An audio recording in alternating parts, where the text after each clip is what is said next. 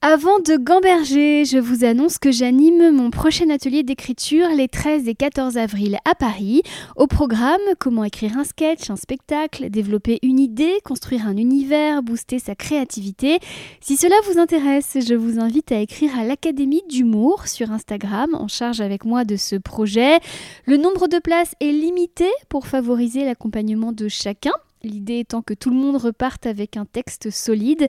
Donc dépêchez-vous et si c'est déjà complet, pas de panique, vous serez prioritaire pour le prochain atelier qui aura lieu soit en juin, soit en septembre. En espérant vous y retrouver, je vous propose maintenant de gamberger. Et je dis, bon bah ok, je fais un tweet à Elon Musk. Et je dis, bonjour Elon, je m'appelle Philippe Croison, je suis un aventurier français, j'ai pas de bras et pas de jambes, envoie-moi dans l'espace. Et je mets quatre photos. Quand je traverse la Manche, la plongée sous-marine, euh, il y avait le saut en parachute et le, pilote sur le Dakar euh, quand je suis pilote. Et j'envoie le tweet. Et là, tout le monde se refout de ma poire en disant Qu'est-ce qu'il est con, ce mec-là, c'est pas possible. Et quelques heures plus tard, Elon Musk me répond. Et il me dit Écoute, Philippe, quand Starship est prêt, on, on réfléchit à t'envoyer dans l'espace. Je dis, ok, d'accord. Je dis, bah écoute, Elon, si c'est vraiment toi, moi qui me démonte jamais, ose. Je dis, si c'est vraiment toi, Elon Musk, réponds-moi un message privé. Et là, il m'écrit un message privé sur Twitter. Écoute, c'est vraiment moi avec un petit smiley qui rigole. Et là, je lui ai dit, écoute, si c'est vraiment toi du coup, maintenant, donne-moi ton adresse mail. Et là, il m'envoie un smiley mort de rire, qui pleure, et il me donne son adresse mail.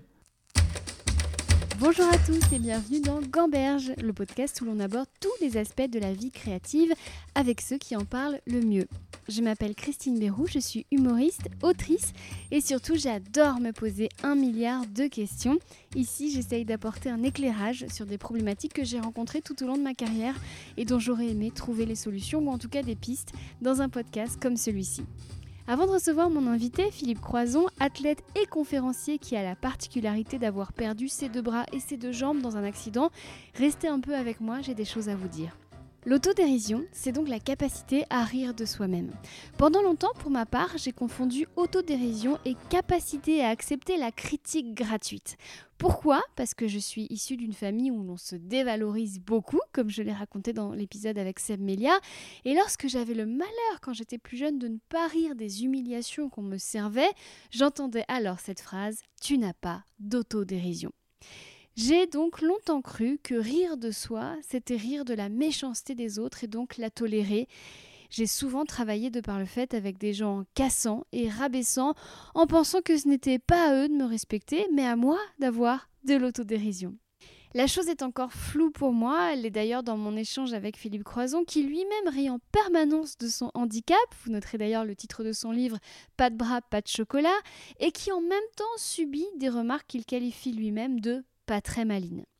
De là, on peut s'accorder à dire qu'une bonne vanne, même si elle s'adresse à un handicap ou évoque un problème grave, est donc celle qui n'a aucune intention de nuire. Mais alors, peut-on vraiment rire de tout? C'est aussi une question que nous tâcherons d'aborder dans cet épisode. Non, avoir de l'autodérision, ce n'est pas parvenir à subir tout sourire à la cruauté des autres. L'autodérision, c'est parvenir à regarder sa vie avec du recul. Ce n'est pas facile, mais moi j'ai une astuce. Quand j'arrive pas à rire d'une situation dans laquelle je me trouve et qui m'est inconfortable, ça peut être un bide sur scène ou un échec amoureux, j'essaye de me voir comme un personnage de sitcom. Car s'il n'arrive rien de risible à un personnage de sitcom, alors ce personnage est inintéressant. J'ai un exemple en tête, c'est Friends. Tout le lien comique de cette série repose sur les galères des uns et des autres dont on se moque avec bienveillance et c'est d'ailleurs ça qui les rend attachants. Et s'il arrivait à Ross ou Rachel cette chose dont vous n'arrivez pas à rire, qu'en feraient les scénaristes, à votre avis? Manquer d'autodérision, ne pas savoir rire de soi, cela peut être aussi l'expression d'un narcissisme refoulé qui, s'il s'exprime à travers une vexation, imbibe sûrement le reste de votre vie sans que vous ne vous en rendiez compte. Dans la série Ted Lasso, le personnage de Nat est un ancien ramasseur de balles devenu l'entraîneur d'une prestigieuse équipe de football.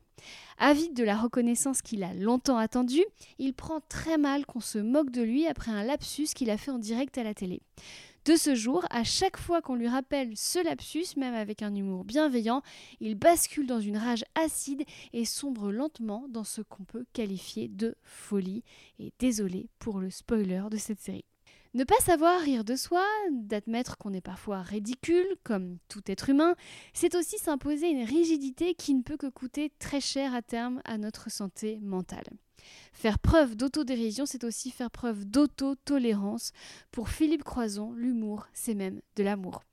Le choix de mon invité n'est évidemment pas dû au hasard. Si un homme n'ayant ni bras ni jambes arrive à rire de lui-même jusqu'à repousser des limites qui choquent parfois, vous verrez, alors moi je peux rire de n'importe lequel de mes bides. Il vous racontera surtout combien cette autodérision est un moteur de chaque jour, moteur qui lui a permis de traverser la Manche à la nage, d'arriver à bout du Paris-Dakar ou encore de rencontrer Elon Musk. C'est un épisode plein d'émotions et promis, pour reprendre la blague de Laurent Ruquier, j'ai reçu Philippe Croison et je n'ai rien coupé. À tout à l'heure. Bonjour Philippe Croison. Bonjour, bonjour à tous. Merci de m'accueillir euh, bah, chez toi, on peut le dire, au bord de l'eau. Oui, exactement. Euh, c'est superbe, on a une très jolie euh, lumière.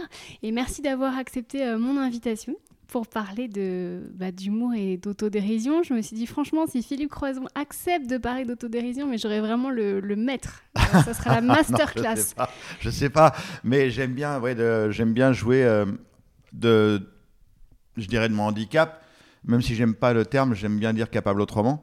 Euh, j'aime bien jouer avec et de, ouais, de, de titiller un petit peu les gens, de les bousculer un petit peu. Et, et je trouve que l'humour, on, on fait passer des messages extraordinaires avec de l'humour. Bah, je m'en suis rendu compte parce qu'un jour, tu t'es mis à. Du moment où je t'ai suivi sur Twitter, tu t'es mis à illuminer mes journées. Donc, je voulais vraiment te remercier. Et je me suis dit, ouais, mais quelle force Parce que nous, on est là avec nos petits problèmes. On n'aime pas trop qu'on se moque de nos petits trucs. euh, voilà. Et toi, tu te moques euh, bien allègrement euh, de toi-même?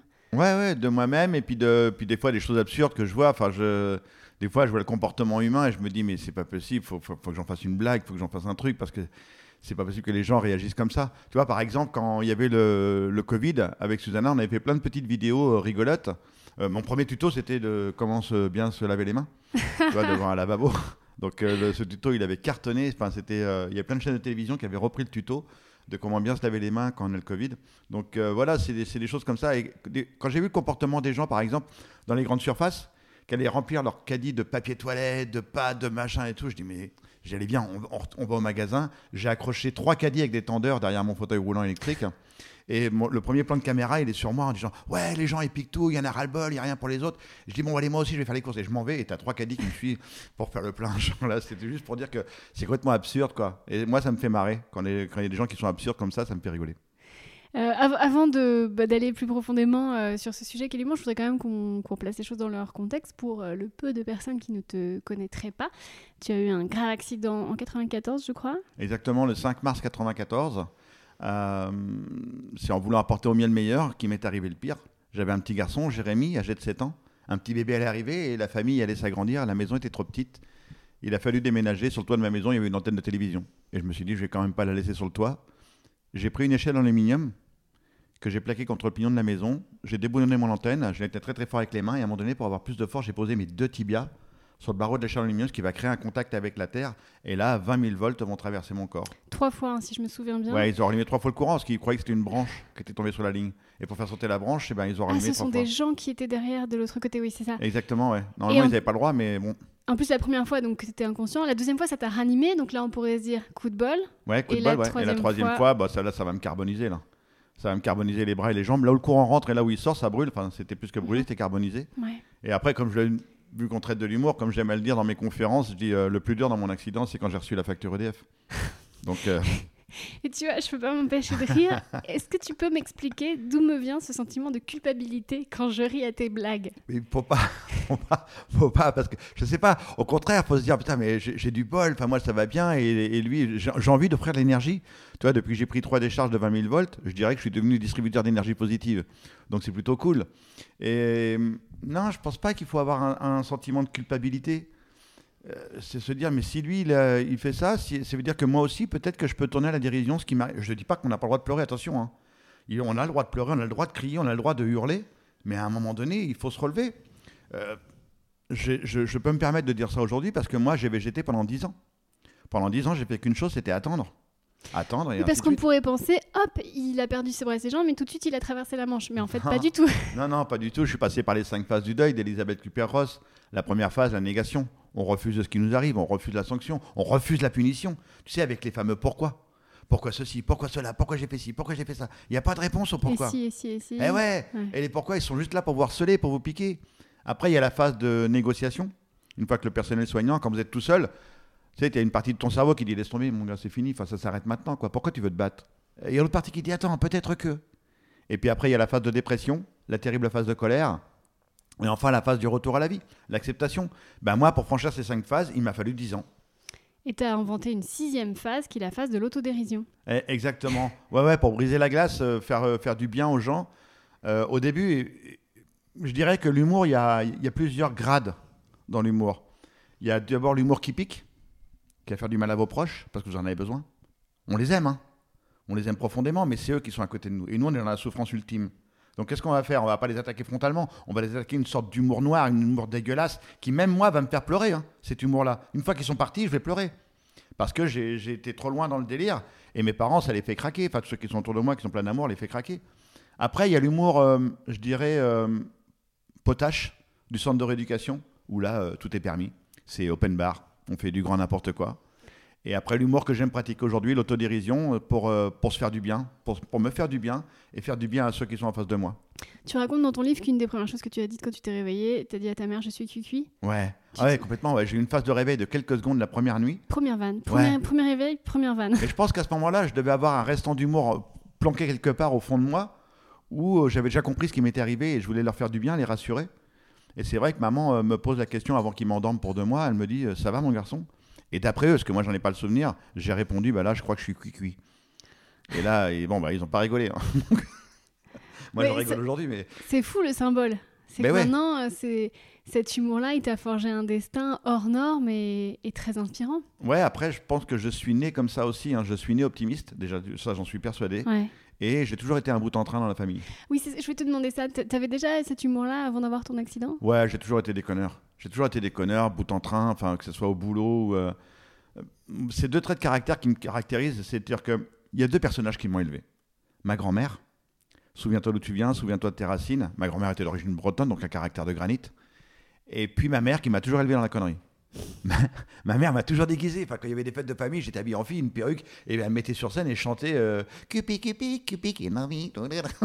Mais des trucs complètement euh, folle dingo. Et, mais, et voilà, ces deux, ces deux femmes-là ont fait le personnage que je suis devenu aujourd'hui. Quand, je suis, quand il y a une aventure, a- il faut être sérieux, je bosse. Et euh, à côté, je peux être euh, super déconneur et, et m'amuser. quoi. Donc tu parles, il y a eu 10 ans où tu es resté statique, je dirais. Ouais.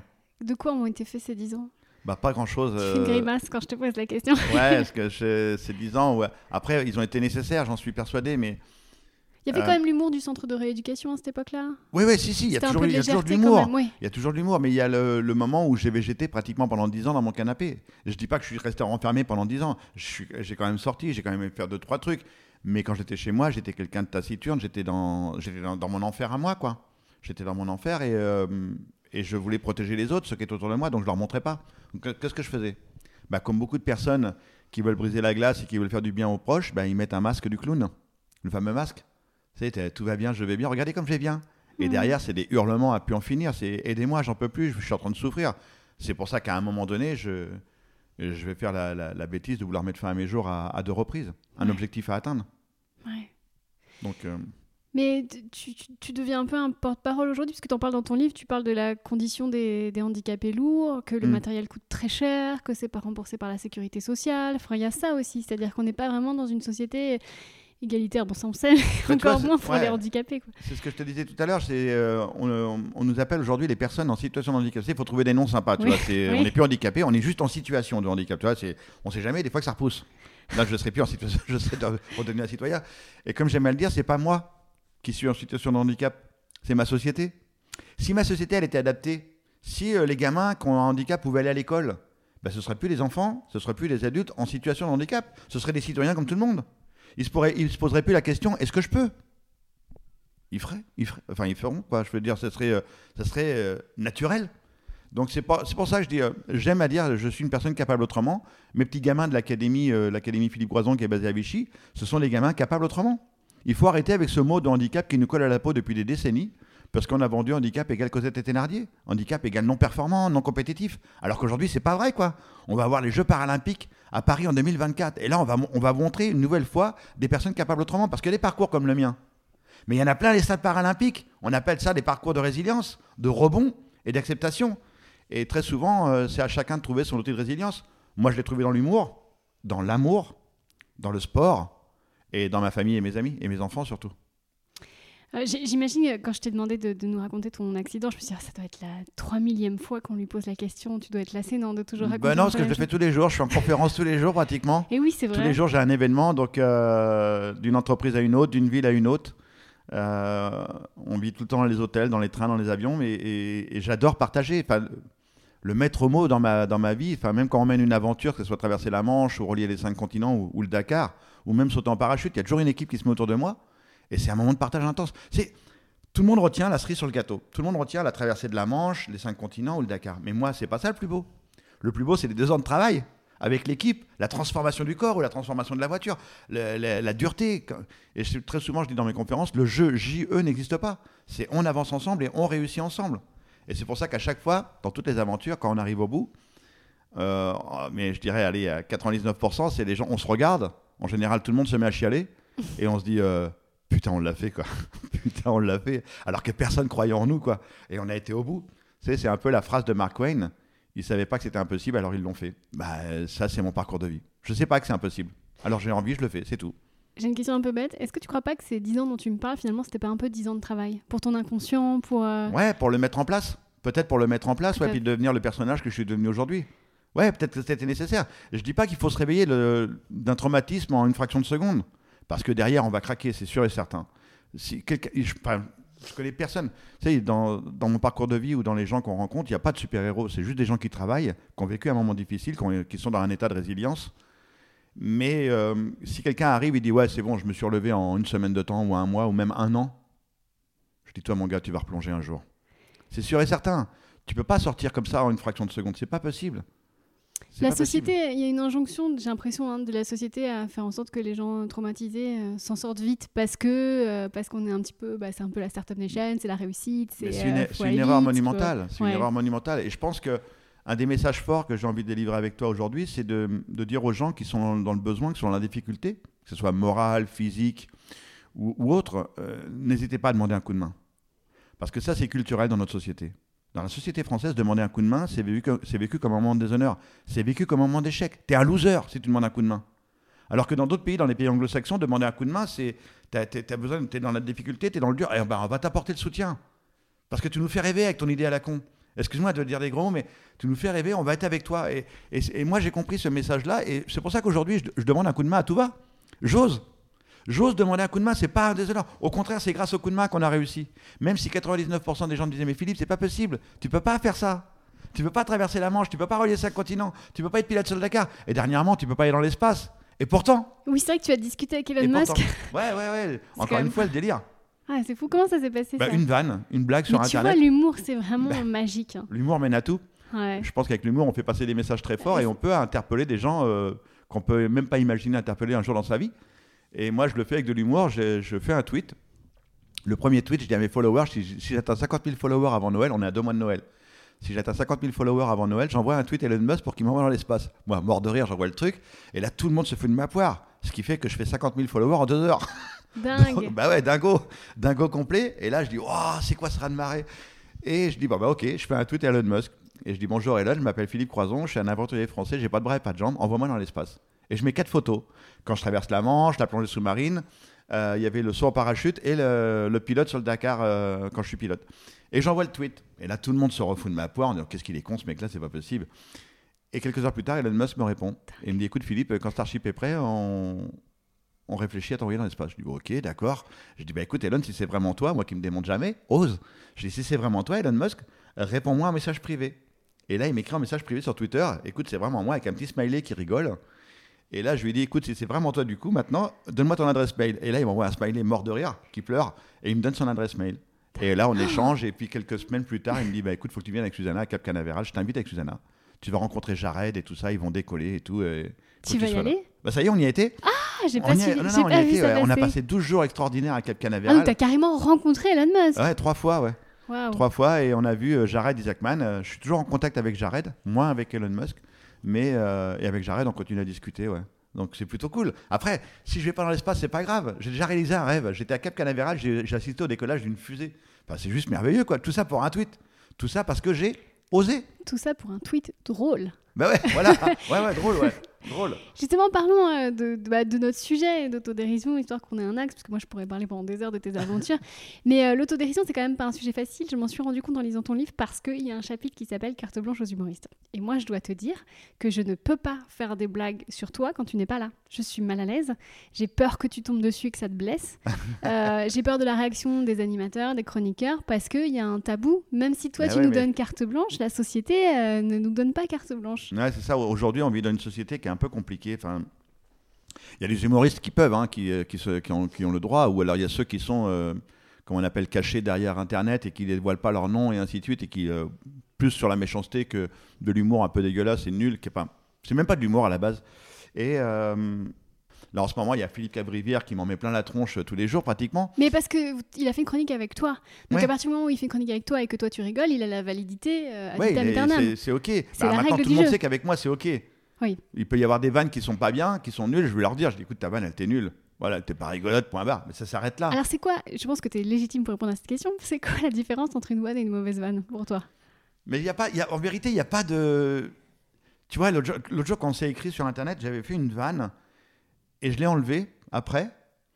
Et j'ai regretté de l'avoir enlevée. C'était quoi? Ben, tu sais, j'avais retrouvé des pieds dans, dans une canalisation euh, à, à Lyon. Très drôle, Ouais, et j'ai dit, euh, ça m'intéresse avec un petit hashtag stop au gaspille. brillant.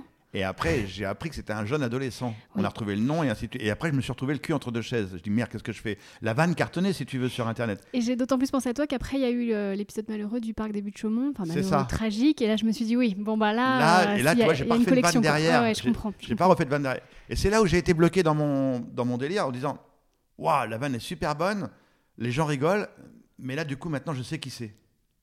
Et ça m'a stoppé net. Et j'ai retiré le, retiré le tweet. Je, Bah pouvais là- pas- je pouvais plus le garder. Je savais que c'était un gamin de 16 ans, quoi. Parce que la règle c'est qu'on peut pas rire des souffrances qu'on ne connaît pas. Hum, C'est ça. Et bah, le truc c'est que c'est- là, à partir du moment où tu fais un, tu on fais une peut en blague, rire, mais il a faut, une il fa- faut une- faut- je pense qu'il faut une période de deuil. Je Et surtout qu'il y a une si famille parents- qui peut tomber sur ton tweet. Les, pa- voilà, les parents Ouais. qui tombent sur le tweet, comment, comment ils vont réagir de la famille ou des, des amis qui vont, qui vont tomber sur le tweet, comment ils vont réagir? Peut-être que j'ai eu tort de l'enlever, j'en sais rien, je- je- honnêtement je ne sais pas, mais, mais tu sais, euh, l'humour pour moi, je pense que c'est un outil de résilience, mais vraiment extraordinaire, individuellement et collectivement. J'en veux pour preuve les attentats à Paris.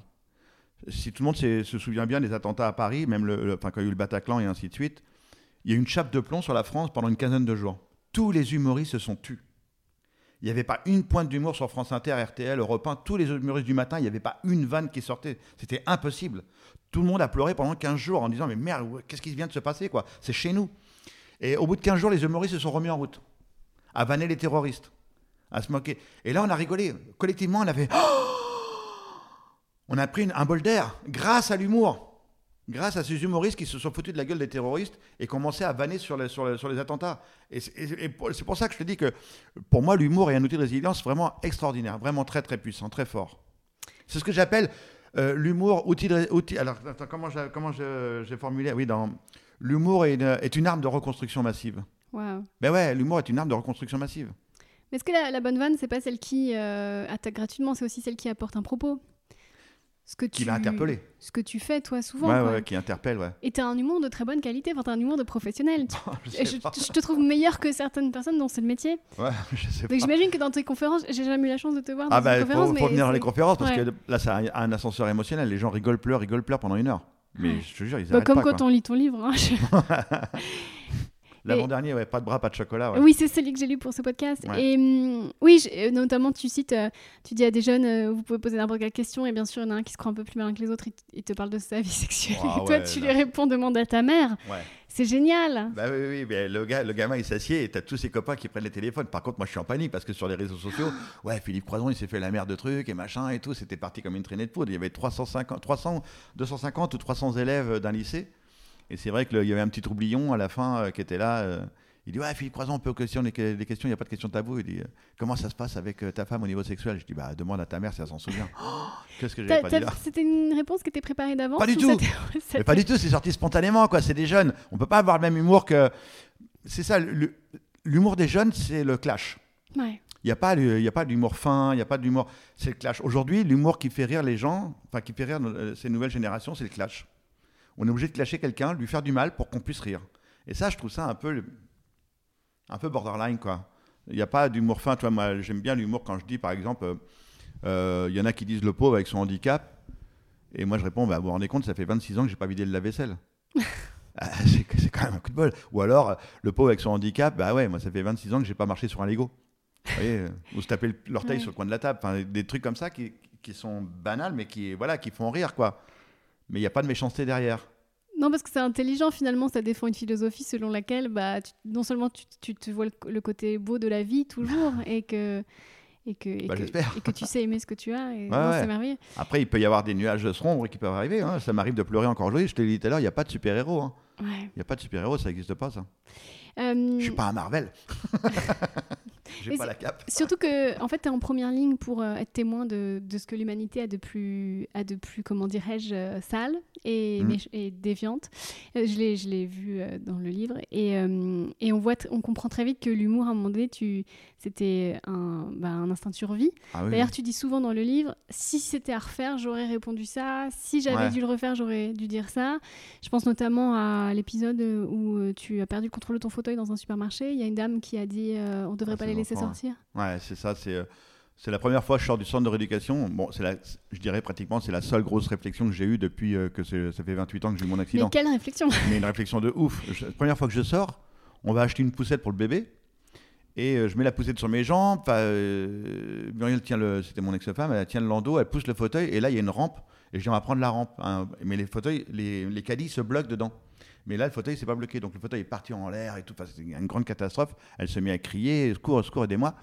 Et là il y a des gens qui viennent m'aider. Et là une maman qui passe avec son mari et ses deux enfants, et elle dit euh, on ne devrait pas les laisser sortir ces gens-là. Et je prends une claque, mais monumentale. Après, je ne veux plus sortir. J'ai peur de sortir du centre de rééducation.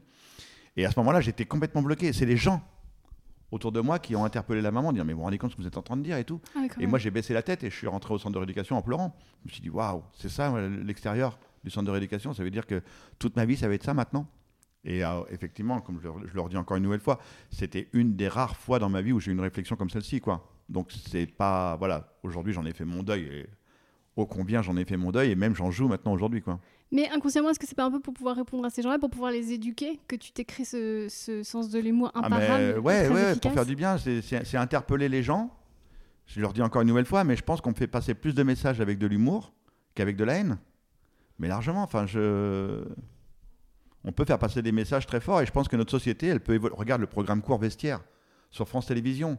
C'est un programme court où on a des handicapés dans, une- dans un vestiaire de piscine et ça vanne, ça rigole. Tu te rends compte, ça fait presque 10 ans maintenant que ça existe. Hmm. Il y a 10 ans, France Télévisions a dit Ok, on va faire une série et on va rigoler avec des handicapés. Enfin, c'était juste un- inconcevable. Moi, quand j'ai eu ma chronique sur France 5 comme magazine de la santé, imagine un mec qui n'avait pas de bras et pas de jambes à la télévision française. Tu as beaucoup de gens qui sont dans les médias aujourd'hui et qui cachent leur handicap. Et ça, je trouve ça dommage. Je trouve ça dommage. Il y a beaucoup de gens qui travaillent à la télé et qui cachent leur handicap. Et je pense que ça serait bien qu'ils fassent leur coming out et qu'ils disent Ouais, effectivement, j'ai un handicap et, je le vis bien. Et, et je peux faire passer le message à mes petits camarades d'infortune que à vous de jouer maintenant. C'est possible. Ouais, j'allais dire, euh, tu me dis, dès que, je dis, dès, que je, dès que je dis un truc problématique, je t'en supplie, arrête-moi, mais on cache le handicap et on cache aussi le mot handicap et tout ce qu'il y a Ah. autour du handicap. On hésite. Euh, là, euh, il y a 15 jours, on a fait un, un épisode avec l'humoriste Amélia, on a parlé de, de la notion de HPI, et on commence à Mhm. dire le mot c'est handicapant de penser différemment. Après, j'ai dit non, faut pas dire que c'est handicapant parce que les gens qui nous écoutent et qui ont un vrai handicap, ils vont écouter, ils vont se sentir exclus, et ils vont écrire, et ils vont dire qu'ils sont pas contents. Tu te rends compte, même le mot handicap est devenu Bah, parce que touchy. Parce qu'on nous l'a vendu, on nous l'a vendu pendant des décennies et des décennies et des décennies. Le mot handicap est devenu euh, égal Cosette et Thénardier, égal non, performant, non compétitif. euh, bah, Il faut se rappeler qu'il y a encore une dizaine d'années, les enfants allaient à l'école, c'était juste euh, pas possible, quoi. Il y a une hiérarchie aussi dans le handicap, c'est-à-dire on peut pas dire qu'une chose est handicapante. Ah bah non, parce que ça c'est pas vraiment handicapant. Quand tu vois ce qui est vraiment handicapant, on pense à Philippe Croison à ce moment-là. à ce moment-là, on pense toujours à Philippe Ouais, Croison. attention, attention, parce que là, je, je mets, je mets beaucoup de bémols en disant attention, le handicap, c'est pas Philippe Croison. hein. Il y a, y a d'autres handicaps. euh, Enfin, moi, je, je suis pas tétraplégique, j'ai pas de handicap euh, psychique. Il y a des handicaps euh, mentaux. Il y, a, y a différents handicaps et il y, a des, y a des parents qui sont dans la souffrance avec leurs enfants. Attention, le, le, le handicap, c'est pas moi, c'est c'est pas tous mes petits camarades qui ont réussi et, qui sont, sont, sont, sont- grâce au sport. Donc, non, non, il y, a vraiment, il y a vraiment des degrés différents. Et il y a encore beaucoup, beaucoup de travail encore dans notre société à, à faire pour que les mentalités évoluent. Et euh, on, progresse. hein. Je- Tu sais, je suis quelqu'un de très optimiste, donc euh, je préfère voir le verre à moitié plein qu'à moitié vide. Et en général, quand le verre est à moitié plein, je prends un verre un peu plus petit et comme ça, il est bien plein. Mais euh, c'est toujours, une solution. Mais, mais ouais, attention. Attention, il y a encore beaucoup, beaucoup de travail. Des fois, je vais dans des écoles, attention, pas, pas souvent, souvent, parce que mon emploi du temps est très, très chargé maintenant. Mais, mais les petits, en général, c'est comment tu fais pour faire pipi? Et comment tu fais pour manger, quoi, les, les- la, la base, quoi, pour eux. Hein, c'est, on va pas chercher plus loin. Et après, tu as les petits violents qui viennent et qui te donnent des coups de poing, c'est dans les prothèses, dans les jambes. Non. Eh, t'as mal là? Euh, Non, j'ai pas mal. Et là, t'as mal Pouah, Il monte un peu plus haut. Et là, il me tape dans le ventre. Dis, Aïe Ah, Il dit, là, t'as mal là. Je dis, ouais. Donc, euh, mais ça me fait rire. Ça me fait rire. Les, les gamins, c'est 100% Oui, c'est pas nature. méchant, c'est du chahutage. Mais c'est Ouais. du 100% nature. Il n'y a pas de filtre. Un, un enfant n'a pas de filtre. Ce qui m'agace, par contre, au plus haut point, c'est des fois la réaction des parents. Quand je te dis, on- on- il faut changer l'image du handicap, c'est aussi les parents, des fois, ils, sont, gê- ils se sentent gênés par rapport. Tu sais, quand tu, ils sont avec leur enfant, ils me croisent, et le petit va dire Oh, oh il n'a pas de jambes. Et il tire la main de son papa ou de sa maman. Regarde, regarde, le monsieur, il n'a pas de bras, pas de jambes. Et Qu'est-ce que fait le papa ou la maman? Il tire le bras du petit, il dit Mais viens, viens, alors, faut pas déranger quand même comme ça. Ou alors, le pire, il va lui mettre une claque. Ah ouais. Donc là, là, je, là, je deviens dingo. hein. Je, je vais voir les parents, je dis mais pourquoi? Je dis pourquoi vous voulez mis une claque Je dis oh, faut lui répondre à la question. Pourquoi je suis, pourquoi j'ai pas de bras et pas de jambes Pourquoi je suis une personne dans un fauteuil roulant plutôt que de lui mettre une claque Parce que lui, pour lui maintenant, votre enfant là, handicapé une- égale une, égale une baffe dans la gueule. Pour lui, il est parti en thérapie pour plusieurs années en disant mais l'handicapé, c'est lui qui, c'est à cause de lui j'ai pris une baffe quoi. C'est pas, c'est pas naturel de faire ça. Donc euh, et après il y a des réactions euh, d'enfants qui, bah, je- j'en parle dans le livre, hein, euh, les- au, au Puy du Fou. Quand t'as le, le- le- J'allais t'en parler. ah ouais, celle-ci, mais, elle restera jamais collector dans toute ma, dans toute ma vie. Je- à chaque fois, j'en pleure quand j'en parle. C'est deux enfants, il y a deux garçons, il y en a un, il doit avoir euh, à peu près une dizaine d'années, et l'autre, il doit avoir 6 ou 7 ans. Et euh, le grand, il fait Oh, le monsieur, il a pas de jambes. Et il lève la tête, il fait Oh, il a pas de bras non plus. Et il tire la main de son petit frère, il dit Regarde, le monsieur, il a pas de bras et pas de jambes. Et le petit, il lève la tête tellement vite, il fait N'importe quoi, il a pas de cheveux. Parce qu'il faut dire aussi que j'ai un autre handicap, j'ai pas de cheveux du tout. Donc, euh, et là, mais je me mets à pleurer. Je pleure de rire tellement le- la, la réaction du petit m'a surprise, mais d'une puissance incroyable. Il a fait de l'humour sans le faire exprès, quoi. Et ça a été vraiment très très bon. Et moi, c'est pas cette anecdote du Puy du Fou que je voulais te raconter, parce que t'es es témoin de la méchanceté, bon ça on l'a vu, mais t'es aussi témoin de la bêtise euh, de gens qui, qui sont censés être lettrés et qui vraiment ne réfléchissent pas. T'étais au Puy du Fou avec un jeune handicapé Ah. qui s'appelle Théo, Théo Curin, oui. voilà, et Ouais. euh, donc qui lui non plus n'a pas de bras, pas de jambes, si Exactement, il a eu une méningite foudroyante à l'âge de 6 ans. Et je l'ai pris un peu sous mon aile, on est devenus amis et j'ai tout fait pour lui pour qu'il pour qu'il en soit un petit peu là où il en est aujourd'hui. Et, euh, et on va au Puy du Fou avec ses parents et on se promène et mais plusieurs fois des gens ont dit Ah, c'est Philippe Croison. Et ils voient Théo après derrière Ah, bah ça doit être son fils. mais mais, euh, non, pourquoi? Je veux dire, on se reproduit tous sans bras et sans jambes, après, on en a pas, je sais pas. c'est- Et même le père, à un moment donné, il en avait ras-le-bol. Il, s'est énervé. Non, mais c'est moi le père, ça suffit maintenant. Mais la logique, en fait, c'est que Mais c'est héréditaire. en- Oui, non, C'est c'est. bizarre de dire, mais tiens, le mec, il a pas de bras. Ah, il y a un petit, ah, il a pas de bras. Ah, bah ça doit être son fils. Ah bon? Et euh, vous êtes nombreux comme ça Oui, c'est. En fait, le handicap, c'est aussi un radar. à- C'est méchant, mais un radar à con, en tout cas, un radar à. Ouais, un radar à, bêtises, à, conneries. degré, quoi. Ouais, ça réfléchit pas plus loin, quoi. Parce que des fois, vous savez, le, le handicap aussi, c'est un miroir pour les gens. Et quand, ils, quand ils voient une personne, parce qu'on n'a jamais été éduqué au handicap. Tu vois, toi comme moi, enfin même ceux qui nous écoutent, ça se trouve, ils n'ont jamais été éduqués au handicap. Bah, que ce soit à l'école ou dans la vie de famille, on ne sait pas ce que c'est. Et quand on voit une personne handicapée, automatiquement, on se pose des milliards de questions dans notre cerveau et on, on imagine un miroir. Oh Merde, si c'était moi. Bah, c'est pas toi. Arrête de te poser la question, bordel. Arrête de te poser la question. Putain, tu, es en train de te pourrir le cerveau. Non, pa- parle-nous normalement. Tu vois, quand je suis au restaurant, par exemple, le serveur qui est en panique, parce que lui, il lui aussi, il n'a jamais été confronté au handicap. Et on est à peu près, on est quatre à la table. Le serveur arrive, il donne une carte à tout le monde. Et moi, la carte qu'il doit me donner, il la met dans son dos. Il est en panique, le mec. Il dit si je lui donne, il va croire que je me moque de lui, mais si je lui donne pas, il va. il- Et le mec est en panique. Et là, je le regarde, je dis je sais lire. Et là, le, pah, le mec, il a le smiley, tu vois, c'est moi qui a brisé la glace. Et il me donne la carte. sûr. Mais parce qu'il n'a jamais été confronté au handicap. Il ne sait pas comment réagir. Et c'est là où on a, on a un gros boulot à faire dans notre société. J'ai pas regardé toutes tes vidéos, euh, peut-être que tu l'as déjà fait, mais des tutos comme ça, éducation, tu en as fait, tu comptes en faire euh Non, je reste dans l'humour avec Ouais. euh, Charlotte. Charlotte Denot, on a fait une, une Mhm. web série qui s'appelle euh, Rencontre du troisième type. Mais c'est pas moi le troisième type, c'est elle qui joue le rôle de mon agent. Elle joue un rôle et elle est complètement teubée. Elle sait pas le faire avec le handicap. Elle est nulle. Elle est, euh, enfin, on a tourné trois saisons. Je crois qu'on est rendu à 150 épisodes, un truc comme ça. Donc euh, ça s'appelle RD3T sur euh, sur YouTube. Et si vous avez envie de rigoler ou, ou pas, je ne sais pas si ça peut vous faire rire ou pas, mais moi, des fois, je vais très très loin dans, dans la vanne. Et je le, vois, je le vois quand j'étais très loin, parce que les gens ne réagissent plus sur Internet. Tu vois, quand, quand, on écrit un épisode et que nous, on se fend à la poire et qu'on le met sur Internet, les gens rigolent, réagissent, ouais, trop drôle, machin et tout. Et des fois, j'écris un épisode, on le met, on le, on le fait, et il n'y a aucune réaction. C'est parce que là, on a été trop loin. Trop loin pour euh, le conscient des, de, du grand public. Est-ce que tu euh, peux me donner un exemple de la bah, fois où vous êtes allé L'exemple que, par exemple, tu vois, on- bon, là, les- ils nous écoutent, mais ils ne nous voient pas. On est, dans, on est dans, la, dans la maison. Il y a la cuisine qui est à côté. Je suis dans la cuisine. La caméra tourne et je regarde par terre. Je fais oh zut. Et je m'en vais. Je sors du champ de la caméra. Et là, il y a Charlotte qui arrive avec son ordinateur. C'est mon attaché de presse. Elle fait ah, ah, ah. Elle regarde par terre. Elle fait oh merde. J'ai pas sorti Philippe. Et là, elle prend du sopalin, elle est su par terre et puis elle dit Je te préviens, la prochaine fois, je te foutrai une litière. Et moi, je suis un peu plus loin et tu m'entends dire Pas fait exprès. voilà. Et, et pour moi, là, moi c'est- ça me fait rire. C'est pas le handicap, là, je pense que c'est la l'humour scato- scatologique, tu vois. Je pense que c'est ça moi, qui ça me pose fait rire problème. parce que pour les, pour les gens, des fois, handicapés égale pipi, caca, tu sais, il faut leur Oui, mettre des couches, il faut leur mettre des machins. Alors, bien effectivement, il y a des personnes handicapées comme ça, mais c'est pas la généralité, quoi. Hmm. Donc, euh, et là, moi, j'aime bien aller dans, dans ce- d'aller loin pour piquer un peu les gens et qu'ils réagissent un peu, quoi. Bah, D'ailleurs, il y a une devinette dans ton livre qui est assez forte, c'est euh, comment euh, où se retrouve un paraplégique dans une maison? Comment trouver un paraplégique euh, dans une maison C'est là où on l'a laissé? Là où on l'a laissé, ouais, trouvais- Franchement, j'ai ri parce que c'était dans ton livre. Sinon, j'aurais dit. on euh, peut aller loin, on peut aller loin dans la Toi, vanne tu que- peux aller loin dans la vanne. C'est la maman qui va au restaurant avec ses deux enfants qui sont handicapés. ouais. Et euh, le serveur arrive et dit Madame, vous prendrez quoi? Elle dit bah, Je vais prendre un steak. Et il lui dit Et pour les légumes? Et elle regarde et dit bah, Ils prendront pareil que moi. Non, mais il faut pas que je rigole à ça. Tu vois, c'est que là, c'est intéressant ce qui se passe. C'est que je suis avec toi et j'ai pas envie qu'on m'entende rigoler à ça parce que j'ai trop peur. Tu vois, que les gens écrivent en disant que, que c'est horrible. Alors que là, tu vois, si je ris pas, c'est pas poli, surtout que j'ai envie de rire. Bah. Et là, je ris et c'est horrible parce qu'il y a peut-être des gens, tu sais, je me dis, il y a peut-être des gens paraplégiques qui nous écoutent, qui écoutent Bah oui. le, le podcast pour apprendre à avoir de l'autodérision et ils m'entendent moi, qui n'est absolument pas handicapé, parce qu'on fait avec les hommes, mais c'est un autre problème, et qui rigole alors que je suis pas légitime pour rire à ça en fait. Bah ouais, mais si t'es légitime, tout le monde est légitime à l'humour. Mais pourquoi? Mais non, ça, ça, me, ça me rend fou, furieux. Je dis, mais non, non, non, non. On a le droit de rire de tout. Moi, je pense qu'on peut rire de tout. C'était des proches qui disent on peut rire de tout, mais pas avec n'importe qui. Bon, ben voilà, c'est euh, pas avec n'importe qui. Ça les- Moi, je pense qu'on peut rire de tout. Il y a un temps pour tout. Alors j'ai une question, Dis-moi la vérité. Il y a au moins, c'est sûr, une fois un tweet avec une vanne sur toi qui t'a blessé un petit peu.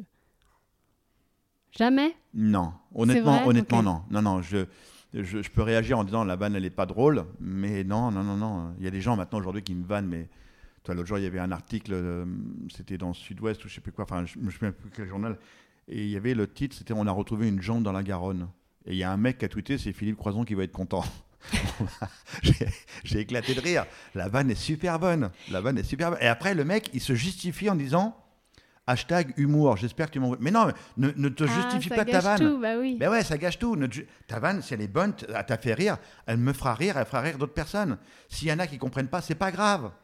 C'est pas grave, c'est veut dire qu'ils étaient pas prêts à comprendre la vanne. Mais c'est pas grave, ne te justifie pas de ta vanne. Sinon, c'est c'est mauvais. Mais je me fais l'avocat du diable, désolé, c'est que cette blague elle est drôle jusqu'à ce qu'on retrouve l'identité du gars et sa famille. Ouais, parce que Tu vois, c'était trop tôt. Parce que c'était ouais, trop tôt. C'était trop tôt. Moi, ça m'a fait rire sur le coup. Et après, c'est vrai que j'ai eu un peu, j'ai eu un peu de. Mais moi je suis très cliente, hein, juste tu sais, je me mets à la place des gens juste. Enfin, c'est, tu vois, ouais. combien de fois moi j'ai eu des dit, problèmes. merde, si les parents tombent sur le tweet, c'est Bah c'est voilà, ça, la donc compassion. on marche euh, toujours il y un a peu quand même un, un enfant qui a été euh, quand même torturé et tout ça. Donc euh, Ouais, au début, ça m'a fait marrer et après, j'ai dit non. Ça me faisait plus Mais rire. ça n'enlève rien à la, à la sens- à la sincérité de ton rire. C'est ça aussi, Bah tu vois. Donc on est toujours en train de ménager la chèvre et le chou. Bah oui. Même toi, c'est quand même fou. Bah ouais, il faut. Bah, quand même, on est quand même des humains. on a un cœur.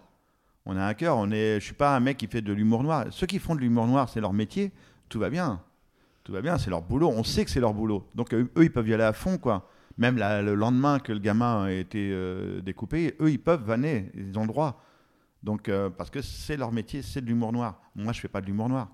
Je fais de l'autodérision. Non, par contre, tu es devenu une référence pour ceux qui font de l'humour noir. C'est-à-dire que quand on doit faire une vanne sur des, des membres ou des accidents de ce genre, c'est à toi qu'on pense en premier. Tu fais Ouais, partie ouais. de la conscience collective des Bah, humoristes. maintenant, ouais, beaucoup d'humoristes se, jettent sur moi. Ouais. Fabrice Eboué, ainsi de suite. euh. Pierre-Emmanuel Barré. Paris-Emmanuel Barré, ouais, tous, euh, tous ont une petite vanne à, à mon encontre et euh, ils savent très bien que je vais la prendre euh, avec beaucoup de, avec beaucoup de philosophie, ouais. Ouais, parce que j'aime ça, donc euh, tout va bien. Oui, même on, on croirait que tu es un peu en demande. Ah ouais, ouais, je suis en demande, ah ouais, je Ouais. demande, ouais, je D'ailleurs, demande ton, de ton vanne. ouais, chapitre ouais, ouais. Carte blanche aux humoristes, c'est aussi un. Mais oui, T'as envie d'être surpris aussi. Faites-vous plaisir, quoi. Quand je dis dans le monde, c'est pas du tout par narcissique, mais c'est par envie d'être surpris aussi. Bah, parce à un moment donné, que... je commence à épuiser le stock, quoi. Ben voilà. je commence à épuiser le stock de, de vannes sur moi et je me dis, putain, eux, ils peuvent avoir la vanne que j'ai pas, que j'ai pas eue et, et me faire rire et faire rire les gens. Donc, euh, Comme Laurent Ruquier qui te dit euh, on est en direct, vous serez pas coupé. bah ouais, tout ça, c'est, excellent, quoi. Euh, voilà, il n'y a pas besoin. En vérité, il n'y a pas besoin d'une vanne. Il n'y a pas besoin d'un grand texte pour faire une vanne. Ça peut être un instant T, un mot, un truc. Et des fois, c'est la meilleure vanne, des fois. En trois mots, tu peux faire une vanne monumentale, quoi. Donc, tu vois, quand il me dit, euh, vas-y, tu peux y aller à fond, tu seras pas coupé au montage, bon, bah voilà, c'est, la, c'est la vanne absolue. Il a fallu trois mots. Tu es très ami avec l'humoriste Jérémy Ferrari, Hmm qui lui jou- joue toujours un peu avec les limites, flirte toujours un peu avec bah, euh, la. noir, hein. Vous- Oui. Comment vous vous êtes rencontré avec Jérémy Ferrari? Bah, il m'a écrit euh, en disant voilà j'ai un sketch à faire pour euh, bah, justement pour Laurent Ruquier pour le Honda Show et j'aimerais faire le sketch avec toi. Je dis bah écoute envoie-moi le scénario. Il m'envoie le scénario et je, je pleure de rire quoi. Je dis Oh, le truc est trop bien et je, je lui dis bah écoute ok banco on le fait tous les deux quoi.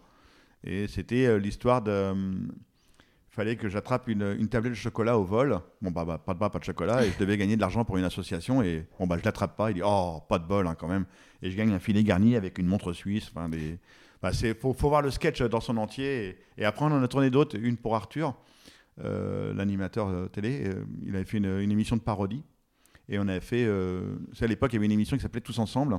Et nous, on a fait tous pas ensemble. Voilà, le truc le plus pourri possible. C'était avec Evelyne Delia et j'étais dans, j'étais dans un sac à dos. Lui, il arrive, il dit Il est où, papa? Et les enfants, ils regardent, ils disent, On l'a posé là-bas.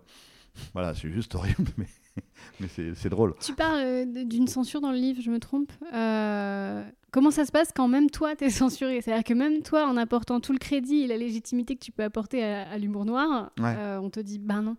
Au dé- parce qu'au début, j'allais vraiment à fond dans l'humour noir et on m'a dit Là, c'est trop tôt, Philippe. C'est trop tôt, t'es pas encore assez, euh, entre guillemets, assez connu. Tu pff, tu te rends compte C'est-à-dire ouais. que t'es assez handicapé, mais t'es pas assez connu. Non, pas mais assez tu connu pour aller aussi loin dans la vanne, pour aller aussi loin, provoquer. Tu vois, je me souviens, c'était les Jeux, les Jeux paralympiques de. Oh, je sais pas si c'était Rio ou avant, ah, avant Rio encore, je crois. Et euh, non, c'était les Jeux d'hiver. Les Jeux d'hiver, et j'avais fait un manchot qui court sur la banquise. J'avais pris une vidéo, il court sur la banquise, il tombe et il glisse. Je dis, ça y est, les Jeux paralympiques ont commencé. Donc, et là, on m'a dit, c'est trop tôt. Tu déconnes, là, c'est trop tôt, ils vont mal le prendre et tout. euh. Et je l'ai laissé quand même. Et c'est pas, et c'est passé, mais on m'a dit, c'est trop tôt, tu vois.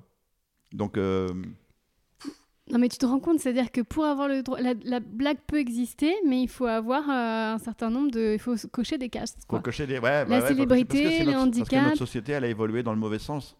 Notre société a évolué dans le mauvais sens où il faut tout valider, il faut faire attention. Regarde, tu as, des hum- des humoristes qui étaient, euh, qui étaient humoristes pendant des années des années, euh, même si on ne l'apprécie pas aujourd'hui, Jean-Marie Bigard, euh, qui fait une vanne qui a, qui a duré, mais il a fait la même vanne pendant 20 ans, et il refait la même vanne sur RTL. Bon, bah, les féministes se, jettent sur lui à, corps perdu, et le mec est, fini, c'est terminé. Il avait une tournée de je sais dates annulée, ainsi de suite. Euh, tu as les animateurs télé, euh, Tex par exemple, qui fait une vanne, et ça y est, sa carrière est terminée. Parce que, je, je- je redis, on, a, on, a, on est au-delà de défendre la cause, on est dans l'extrémisme total, et on n'a plus le droit de vanner sur quelque chose d'autre que soi-même. Ou en tout cas, je pense qu'il y a un entre-deux qui n'existe pas encore, c'est le débat. C'est-à-dire qu'on pourrait débattre avant de virer la personne, c'est même pas ce qui se passe. Ouais, c'est ça. C'est ça. Ben ouais, aujourd'hui, bah oui. Si moi, ça m'aurait intéressé de, Tu fais une de- vanne de qui n'est pas appréciée, Ouais. et ben automatiquement, le- si tu as le, je sais pas, hein, les féministes ou les, ou, ou les blacks ou les juifs ou, euh, ou les gays qui se jettent sur toi à corps perdu, bah, Mais moi, je suis, adieu. je suis féministe profondément et moi, j'aimerais bien débattre. J'aurais Ouais, aimé ouais. débattre avec Tex. Ouais. Mais ça, même, on lui a pas. Ben non, on ne lui a pas, on lui a pas accordé. Il est là le problème. Ben à non, on lui a pas accordé. Ben surtout avec les réseaux sociaux aujourd'hui. Ouais. Si, le- si les réseaux sociaux se jettent à corps perdu sur toi, mais c'est fini. Hmm. Tu peux même pas répondre. Il y a tellement de gens qui se jettent sur toi. C'est des milliers de personnes qui se jettent d'un coup sur toi. Comment tu veux répondre? C'est injouable. T'as même pas le droit à la parole. Et toi, ça te fait peur, ça, qu'un jour tu fasses la blague de trop? Je sais pas, j'en sais rien, je fais gaffe, je fais gaffe à pas faire la En vanne tu en dis qu'est-ce dehors qui pourrait m'arriver de pire, là Ouais, ouais, franchement, euh, je... Parce que ça aurait valu le coup d'avoir une conversation avec quelqu'un qui t'explique Bah, moi, ça m'a pas Tiens, fait rire parce j'ai un que. exemple extraordinaire. Dis-moi. J'ai un exemple extraordinaire par rapport au débat. Damien Abad. Oui. Euh, Oui. Bah ouais, Philippe Cavrivière fait une vanne sur lui. C'est un homme politique, c'est un personnage public, ok? Il a une affaire qui court, ok. Euh, Philippe Cavrivière fait une vanne sur lui. Damien Abad n'apprécie pas la vanne. Il a le droit de ne pas apprécier la vanne. Mais là, il, il fait une lettre ouverte en disant RTL, je veux des excuses publiques, je veux des machins. Et il dit dans son, dans son message, dans sa lettre publique, on peut pas se moquer des handicapés comme ça, c'est pas bien. pas- Mais putain, mais il y en a qui sont morts pour ça, mon gars. Ouais. Il y en a qui sont morts pour ça, pour qu'on puisse vanner, mon gars. C'est, je veux, je veux pas, je veux pas être méchant, mais Charlie Hebdo, il y en a qui sont morts parce qu'ils ont été dans la vanne. Et, euh, et le mec, il se dit, je- nous, les handicapés, on n'a pas le droit de vanner. Mais arrête, ça veut dire que tu nous renfermes dans notre handicap. Ça veut dire que. Oui, en on- plus, on- il parle pour vous. Mais il parle pour nous, le Oui, mec. ça a dû t'énerver, oui. C'est pour ça qu'après, ça m'a un petit peu agacé. J'ai fait un tweet et j'ai fait juste un petit, un petit message pour inverser la vapeur en disant belle tentative d'Abad, ce qu'il s'appelle Damien Abad, d'Abad Buzz. Ah, Bah ouais, il, il efface, il efface son histoire qu'il a en voulant créer une autre histoire, mais en mettant toutes les personnes handicapées de son côté. Et le mec, il m'é- il m'écrit en me disant Ouais, c'est pas bien, je m'attendais à plus de soutien de ta part. Mais je dis Quel soutien? Je dis C'est toi que c'est pas bien, mon gars. C'est toi qui as fait une erreur. Je dis Pourquoi t'attaques le, mec, l'humoriste? Tu sais que c'est un humoriste, tu sais qu'il va, il va te vanner. Je dis T'as pas à faire ça, mon gars. Au contraire, tu vas t'enfoncer, tu vas t'en prendre plein la tronche. Et effectivement, le lendemain, Philippe Cabrière, qu'est-ce qu'il fait? Bah, lui remet une cartouche. Et après, depuis maintenant, depuis quelques jours, il lui met une cartouche de temps en temps. Parce que c'est comme ça. C'est, on peut pas dire, on peut pas rigoler de tout. Enfin, c'est, enfin, je, trouve ça nul. Bah, c'est d'autant plus grave que le fou du roi était là pour, euh, pour, faire, pour faire rire le peuple avec le roi et que c'était le- c'est une décision. Enfin, c'était le roi qui nommait le fou et c'est une tradition euh, qui, est- qui est Exactement, très belle très utile. et- Mm. Si c'est un ami à toi, je- j'en suis désolée, mais il n'y a pas un peu de narcissisme aussi? Je pense que l'autodérision et le narcissisme, ça va pas forcément ensemble. Ah, ça, c'est pas compatible, ouais, je pense, ouais. Ouais, je pense qu'il faut être ouvert, euh, faut que les- tous les chacas soient ouverts à 1000%.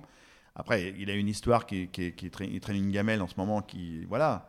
Mais il fallait qu'il laisse couler, quoi. fallait qu'il laisse couler, ne pas, ré- ne pas surréagir à, ce qui est, à une vanne. Est-ce que ne pas savoir faire preuve d'autodérision, c'est aussi un red flag sur soi en disant j'ai pas tout réglé, euh, ça appuie là où ça fait mal? Euh, certainement, euh, Ouais. certainement, je ne suis pas dans son cerveau. Je l'ai dit tout à l'heure, tant qu'on n'a pas franchi les cinq phases, les fameuses cinq phases du deuil, hein, Ah oui.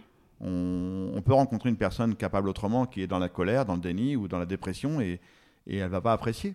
Elle va pas apprécier la vanne à l'instant T. Ça, ça m'est arrivé souvent, hein, des gens qui me disent Ouais, mais là, vous allez trop loin. Mais trop loin pour qui? Trop loin pour qui? Pour toi parce que tu es en pleine dépression ou parce que tu es dans ta phase de colère? Mais une fois que tu auras sorti de tout ça, que tu vas reprendre la vanne que j'ai fait là il y a quelques jours, tu vas te dire Ah ouais, putain, t'es bonne sa vanne. Mais à l'instant T, tu ne l'apprécies pas parce que tu es dans ta douleur, tu es dans ta souffrance. Et donc, euh, bah oui, mais on peut pas, on peut pas épargner tout le monde, hein, c'est pas possible. Et si c'est pas toi pas qui dis ça, qui le dit? Parce que tu es mieux placé que tout le monde pour dire que quand tu laisses la porte euh, à l'humour, et, et- et donc à l'amour, hein, je reprends tes mots, Ouais, ouais, complètement. c'est ouais. c'est une renaissance. C'est une renaissance. Ah bah ouais, c'est une renaissance totale. Quand on peut en rire et qu'on peut euh, accepter, de toute façon, c'est c'est l'acceptation de son nouveau schéma corporel, l'acceptation de sa nouvelle vie, et après d'y aller à fond, quoi. Et d'y aller à fond. C'est drôle que tu parles de Damien Abad parce que moi, dans ma carrière d'humoriste, la seule fois où j'ai pu faire des blagues sur un handicapé et que ça passe crème, c'était Oscar Pistorius quand il avait tué sa femme. Ah oui, d'accord. ouais. Et c'est comme quand, à partir du moment où un handicapé devient un criminel, c'est bon. Là, c'est bon, on a le droit. Ah bah oui, il a fait, le- il a fait quand même un truc. euh, En plus, le mec, il était drôle parce qu'il disait qu'il l'a pas fait exprès, qu'il a, tiré- il a quand même tiré cette balle quand même. Oui, bah Attends, oui, non mais c'était cousu de la clé de l'intérieur, excuse-moi, mais. Mais surtout assassin et milliardaire, donc on pouvait, voilà, ouais, ouais, on- là, c'était que du bonheur. Ah oui, c'est ça. C'était que du bonheur. Et toi, t'es un vrai gentil, donc on peut pas s'en prendre à toi. On se dit. euh, Bah, euh, il y en a qui ont essayé et ils ont eu des problèmes. Non, mais même, tu vois, là, j'étais en face de moi, j'ai lu ton livre, je, t'avais chroniqué chez Anne Romanoff il y a quelques années. Même là, je, je me dis, euh, j'ai l'impression encore de marcher sur des œufs. Je me dis, tu vas voir, je vais lui dire un truc et je vais lui foutre en l'air son anniversaire, car aujourd'hui, c'est ton anniversaire. bon merci. anniversaire. Euh, et non, et tu m'assures que ça ne peut pas arriver. non. Non, non, ça D'accord. peut pas arriver. Je peux pas être blessé sur, je peux pas être blessé sur une vanne. C'est pas possible. Non, je pense qu'il faudrait vraiment aller très très loin, mais je sais même pas co- comment on pourrait aller, puisque je pense que j'ai déjà dépassé toutes les limites, donc euh, non. Au contraire, moi je- j'en joue, j'en joue avec les gens. j'ai- J'aime bien les rendre mal à l'aise quand il y a y a un imprévu, un truc. euh, tu vois, par exemple, je fais une course de vélo et il y a un mec qui descend de son vélo, il dit putain j'en ai marre, ça me coupe les pattes. Et je me retourne, je dis bah tu comprends pourquoi j'en fais plus de vélo. Et là, le mec, il devient blanc, tout pâle, il sait plus où se mettre, il est complètement largué. Je dis arrête, arrête, c'est bon, c'était une vanne. Je dis reviens avec moi. Ah, et ça, j'adore, mais j'adore, une puissance mais incroyable. Et, voilà, il y a plein d'expressions comme ça qui font que dans la vie de, de tous les jours, je, quand je me promène dans le train ou n'importe quoi, il y a forcément quelqu'un qui va dire un, un truc, une expression qui automatiquement va me faire réagir. Et la personne va être mal à l'aise et moi, ça va me rendre heureux comme c'est pas possible. Et après, je vais le rassurer. Je lui fais un petit clin d'œil. En parlant de train, donc, tu écris dans ton livre qu'on t'a déjà refusé ta carte d'invalidité. Ouais, attention, sujet, euh, sujet dangereux. Pourquoi? Sujet dangereux parce que c'est la, c'est la première fois où j'ai fait un, bad buzz. un bad buzz avec une vanne. Euh, dans le train, le contrôleur, euh, je, rentre de conférence, je suis fatigué, j'écoute de la musique, et je vois que le contrôleur discute avec ma mère depuis un petit bout de temps. Et j'enlève mes écouteurs, et le mec, il dit à ma mère, je veux la carte d'invité, madame. Et autant moi j'ai fait le deuil que ma mère n'a pas fait le deuil. Donc là, je vais plus être trop, trop gentil. Mais je vais réagir avec une blague. Et euh, pour détendre l'atmosphère, parce que là, c'est les gens dans le wagon qui commencent à s'agacer auprès du contrôleur. Hmm. Et euh, maman elle me regarde, elle dit Mais vous voulez quoi de plus? Il a pas de bras et pas de jambes, mon fils. Et le contrôleur lui dit Je vous ai demandé la carte d'invité, madame, je vous ai rien demandé d'autre. Et là, pour détendre l'atmosphère, je dis à maman Je dis Maman, donne-lui ma carte parce que tu vois, il y a des handicaps visibles et il y a des handicaps invisibles. Le monsieur doit avoir des problèmes de vue. Et là, le mec prend la carte d'invité, énervé, il la reprend, il la regarde, il la jette sur la table et il s'en va. Ah, je dis Là, mon gars, t'as fait, t'as fait la- le truc de trop. Je dis là, il fallait que tu restes dans ton truc, mais pas, pas, réagir comme ça. Et là, je demande à un, passager de me prendre en photo. Il me prend en photo. Et je fais un tweet, je dis le et moi mort de rire sur la photo avec un grand smiley, le contrôleur me demande ma carte d'invité pour voir si je suis bien handicapé. Et tu vois sur la photo, j'écarte les bras et les jambes pour bien faire voir que j'ai plus rien quoi. Et là, et je fais juste un petit hashtag en dessous pour ma mère triste. Tu me vois rire, je suis mort de rire, mais je fais le petit hashtag triste. Et là, c'est là où ça devient un, un bad buzz malgré moi, parce que les, les pros SNCF s'en prennent à moi, en disant Ouais, le mec a fait son boulot, euh, t'es un enfoiré et tout. Et les anti-SNCF, ceux qui n'en peuvent plus, se jettent à corps perdu sur ce truc, et ça devient une traînée de poudre. Les médias s'en mêlent, RTL, ainsi de suite. Enfin, et là, je, je deviens, je, je tombe dans une spirale de, de fou. Mais on t'instrumentalise. Ouais, c'est ça. Et je- C'est je- pas moi, je suis au milieu. Ouais. Je suis au milieu de tout ça, et même le président de la, la SNCF m'appelle en disant Philippe, il faut, euh, je suis désolé, passez-moi votre maman, euh, je vais m'excuser auprès d'elle. Et puis après, le DIRCOM de la SNCF m'appelle Qu'est-ce qu'on peut faire pour calmer, éteindre le feu? Parce qu'il y, a il y a une traînée de poudre qui s'est mise en marche. Et moi, après, je, je mets un- je refais un tweet avec un chat qui est sur le dos, qui se carrette le ventre. Je dis Descendez-vous la rate, c'était juste un mec qui était mal luné, et, et c'est pas la SNCF au complet, quoi. J'essaie de rattraper le coup, mais malgré moi, je trouvais ça rigolo, mais malgré moi, j'ai fait un bad buzz. Et le chat, c'était avant ou après qu'ils écrasent le chat? Tu sais, c'était- Oh la vache, ouais, ouais, ouais. C'est pour ça que je me dis, j'espère que c'était pas en même Non, temps. non, c'était largement, là, le chat après, c'était largement après, le chat écrasé. C'est intéressant ce que tu me dis parce que la semaine dernière, je recevais euh, Brian Joubert, euh, champion du monde de patinage artistique, et il lui, il a subi les foudres de la presse euh, plusieurs fois, et il m'a dit Je m'en fous, je veux juste pas qu'on touche à ma famille. Et c'est exactement ce que tu viens de me dire aussi. Bah ouais, c'est ça, c'est. euh, ouais, ouais, c'est vraiment la corde les- sensible des gens qui ont quand même un- une, une force mentale. Ouais. C'est ça, ça reste la corde sensible quand même, ce sont les proches. Bah, bien sûr, c'est les proches. Nous, on est blindés, enfin, on est, on est ultra blindés, donc euh, il peut pas, il n'y a pas grand chose qui puisse m'égratigner, quoi. Mais après, je suis quelqu'un d'hypersensible. S'il y a une réflexion, quelque chose, mais qui est- c'est pas de l'humour que ça devient, je, je, je peux m'effondrer aussi vite que. Mais après, ça va pas durer longtemps. Mais je, je suis capable de m'effondrer encore aujourd'hui, oui. T'es pas obligé de me répondre, mais qu'est-ce qui t'a fait t'effondrer la dernière fois? Ah, Je t'ai pas offert le bon chocolat quand je suis arrivée. Ouais. J'ai vu que t'étais un peu Oui, parce déçu. qu'il faut savoir quand même, le livre Pas de bras, pas de chocolat, euh, t'es arrivé avec une dizaine de tablettes de chocolat. Bah, c'est ton Avec tous anniversaire. les parfums, tous les goûts euh, possibles et inimaginables. Alors que je suis au régime. Je te remercie Ah, sincèrement. bon. Faut que je perde du poids et reprendre le, le sport là pour ça se euh, voit reprendre mais- l'activité. Non, qu'est-ce qui m'a fait du mal euh, il n'y a pas très longtemps Je ne sais plus trop. euh, ça peut être une réflexion dans la rue, ça peut être. euh, Genre là, j'en ai pas de souvenir comme ça euh, à brûle pour point. Désolé. Ah non, mais je voulais un, je voulais un moment émotion, que veux-tu? Mais j'étais en train de me dire, je- au contraire, euh, tout à l'heure quand je suis arrivée, tu recevais quelqu'un qui était en train de réparer un truc dans ton garage, et au contraire, et je, je trouvais qu'il y avait tout d'un coup les gens envie de te parler, d'en savoir Ouais, plus sur toi. Il partait plus, hein, clairement. Bah ouais, hein, il ouais, il était à deux doigts de faire le podcast. hein. C'est ça. Donc, je me dis-. Est-ce que c'est tout le temps comme ça ou? Ouais, ouais, parce que je, suis- bah, je suis jovial, j'aime bien parler avec les gens, et puis je pense que les gens voient d'abord le smiley avant de voir la personne euh, capable autrement, en situation de handicap, et, euh, et j'aime bien briser cette glace. Pas- Pour moi, c'est naturel, quoi. J'aime bien communiquer avec les gens, et j'aime bien, j'aime bien plaisanter avec eux, et des fois, bon, des fois, ils le comprennent pas. euh, Tu vois, je peux, je peux, je peux euh, être au guichet. Tiens, regarde. euh, L'autre jour, j'ai- j'ai- je prends l'avion, l'avion est en panne. Bon, bah, la, dame qui est derrière le comptoir, elle y est pour rien que l'avion est en panne. Et là, j'arrive, je suis le dernier à descendre de l'appareil. Bon, le temps qu'on vienne me chercher, tout ça. Donc, les gens sont au comptoir avant moi. Et là, les gens gueulent après cette pauvre femme. Ouais, euh, c'est quand il y aura notre avion euh, vous rendez compte, c'est un scandale. Et moi, j'arrive avec mon fauteuil. Je dis excusez-moi, excusez-moi, excusez-moi. Les gens s'écartent un petit peu. Je dis excusez-moi, mais à quelle heure on mange? Tu vois, je, je- je change totalement le truc. Et là, les gens me regardent et disent Putain, mais on est des cons, on est en train d'engueuler cette pauvre femme qui est pour rien. Je dis, je dis euh, tout le monde se détend, ça y est, ça va, tout va mieux. Maintenant, je dis, madame va répondre à, à nos questions. Je dis, euh, pourquoi vous l'incendiez, cette pauvre femme? Elle y est pour rien, quoi. Tu vois, j'ai posé une question qui avait rien à voir avec ce bon Dieu d'avion qui était tombé en panne, quoi. Et les gens, ils sont regarder, ils disent, bon, ok, ça a calmé tout de suite. Tout le monde s'est calmé direct, d'un coup. juste parce que j'ai dit à quelle heure on mange. Ah, j'avoue. Ouais, ça donne envie d'être toujours avec toi pour voir euh, tes aventures, comment tu te Non, débrouilles. non, je suis C'est grognon une- aussi une des fois. leçon- Attention, il y a Susanna qui va venir. Elle dit non, non, attention, c'est un grognon aussi. euh, Je suis un vrai grognon. euh, je- Alors, Susanna, c'est la femme avec qui tu partages ta vie. Ouais, ça fait 17 ans qu'on est ensemble, ouais. C'est quand même une, une très belle rencontre et, et c'est quand même. Vous êtes un peu Batman et Robin, quoi. Bah, on encore une fois, j'ai osé. Je me suis inscrit sur un site de rencontre sur Internet et j'ai osé. Je me suis ramassé plein de râteaux et un jour, Susanna, elle a répondu à. Je lui avais, pareil encore, je lui ai écrit mon premier message, c'était une vanne. Et oui. Je lui ai dit que je vais t'annoncer mon premier handicap. euh, j'ai les cheveux dans le vent, mais le vent était trop fort, je les ai pas retrouvés. Et J'ai dit, mon gars, si elle répond à ça, t'es le roi du monde, t'es un champion. Et elle m'a répondu par un message aussi stupide. Elle m'a dit, écoute, si le vent souffle vers moi, bah, je te les ramène. Waouh. Et ça fait 17 ans qu'elle m'a m'a ramené, bah, elle m'a rien du tout, parce qu'elle n'a pas retrouvé les cheveux.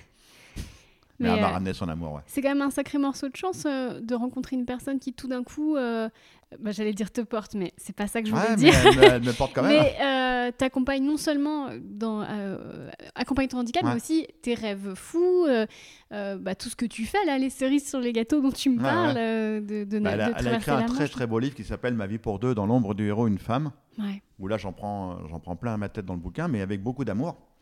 Et elle raconte. Parce que moi, quand j'écris un livre, le mien, il est bien, il est beau, c'est un beau personnage. Mais après, quand on raconte la vraie vie de Philippe Croison, euh, là, c'est un peu plus. Le personnage est un peu égratigné. Donc, euh, mais ce qui est normal. hein. Et, elle m'a dit Est-ce que j'ai carte blanche? Je dis Ouais, t'as carte blanche. Et quand j'ai lu le livre, je dis Ah ouais, quand même, j'étais quand même un gros con quoi, quand dans mes aventures et tout ça. Parce que j'étais dans l'objectif. Et il y avait que ça qui comptait, quoi. Je l'ai dit tout à l'heure, quand je suis dans un objectif, le travail avant et l'humour après. Et après, je sais plaisanter. Là, Aujourd'hui, tu as 55 ans. Ouais. Ça veut dire que dans ta vie, tu as été plus longtemps euh, en situation de capable autrement euh, que. euh, voilà, donc c'est c'est quand même pas rien. C'est-à-dire que là, Philippe Croison, c'est plus ça ce que je vois que le Philippe Croison. Bah, que le, ouais, ouais, mais en même temps, celui qui avait des bras et des jambes, il est mort le 5 mars 94. Il a fallu 10 ans pour que je l'accepte, Ouais. que je lui dise au revoir, que je lui fasse mon adieu, et de redémarrer une, une vraie vie avec celui qui avait plus de bras et plus de jambes. Donc, mais encore une fois, je le dis, c'est le titre de mon nouveau livre qui vient de sortir dernièrement, c'est Tout est possible. Tout est possible. À vous de jouer, quoi. On a des ressources en nous qui sont insoupçonnées et qu'on peut exploiter, et il faut juste oser, quoi. Et ne plus avoir peur de son handicap, ne plus en avoir honte. C'est pas à nous. C'est pas à nous d'avoir peur et d'avoir honte. C'est à notre société d'évoluer. Et c'est à nous de la faire évoluer. Et j'espère de pouvoir y contribuer à, à faire évoluer cette société. Mettons qu'il y a quelque part un monde parallèle où tu n'as pas eu ton accident. Il est où là, ce Philippe Croison, là, à ce moment? Qu'est-ce qu'il a fait de sa vie euh? Oh là là, si j'avais pas eu d'accident, Ouais. Euh, je- non, j'ai pas de réponse à ça. Tu pas penses de réponse à ça. Non, non, non, non, non. T'aurais pas non. rencontré Elon Musk Non, bah, peut-être pas, non. J'aurais, puis j'aurais peut-être pas mené les aventures que j'ai menées. Parce que j'aurais pas vu cette jeune fille traverser la Manche en lit d'hôpital quand je me réveille. Je j'aurais pas eu ces idées complètement folles de, de vouloir sortir de mon canapé et, et de vivre autre chose que de regarder la télé pendant 10 ans. Donc, euh, non, je sais pas ce que je serais devenu. J'en sais rien. J'imagine qu'on doit te poser une question que je ne poserai pas. Je veux juste avoir ton ressenti face à cette question. Est-ce que la question quand on te demande euh, t'aurais préféré là être comme ça ou ne pas avoir d'accident et, ah, et mais ne- ça, c'est la question qu'on me pose à chaque fois. Mais en j'en étais sûre. C'est pour ça que je, que- je voulais pas la poser. Je veux juste poser ton La question ressenti. est si on te redonne tes bras et tes jambes, Ouais. est-ce que tu retournerais à ta vie d'avant? Ah oui, voilà, très bien. Ma réponse est non.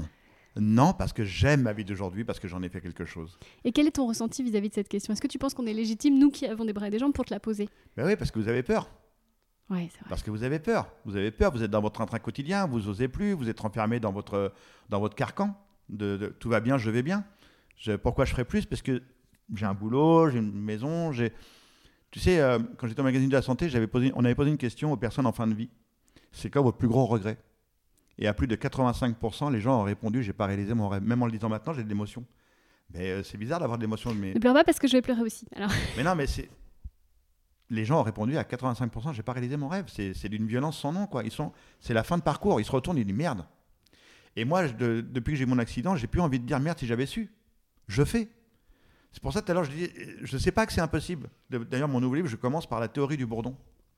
La théorie du bourdon, c'est euh, il y a des scientifiques un jour, ils se sont dit tiens, on va se penser sur le bourdon. Ils devaient se faire chier ces les- ces scientifiques.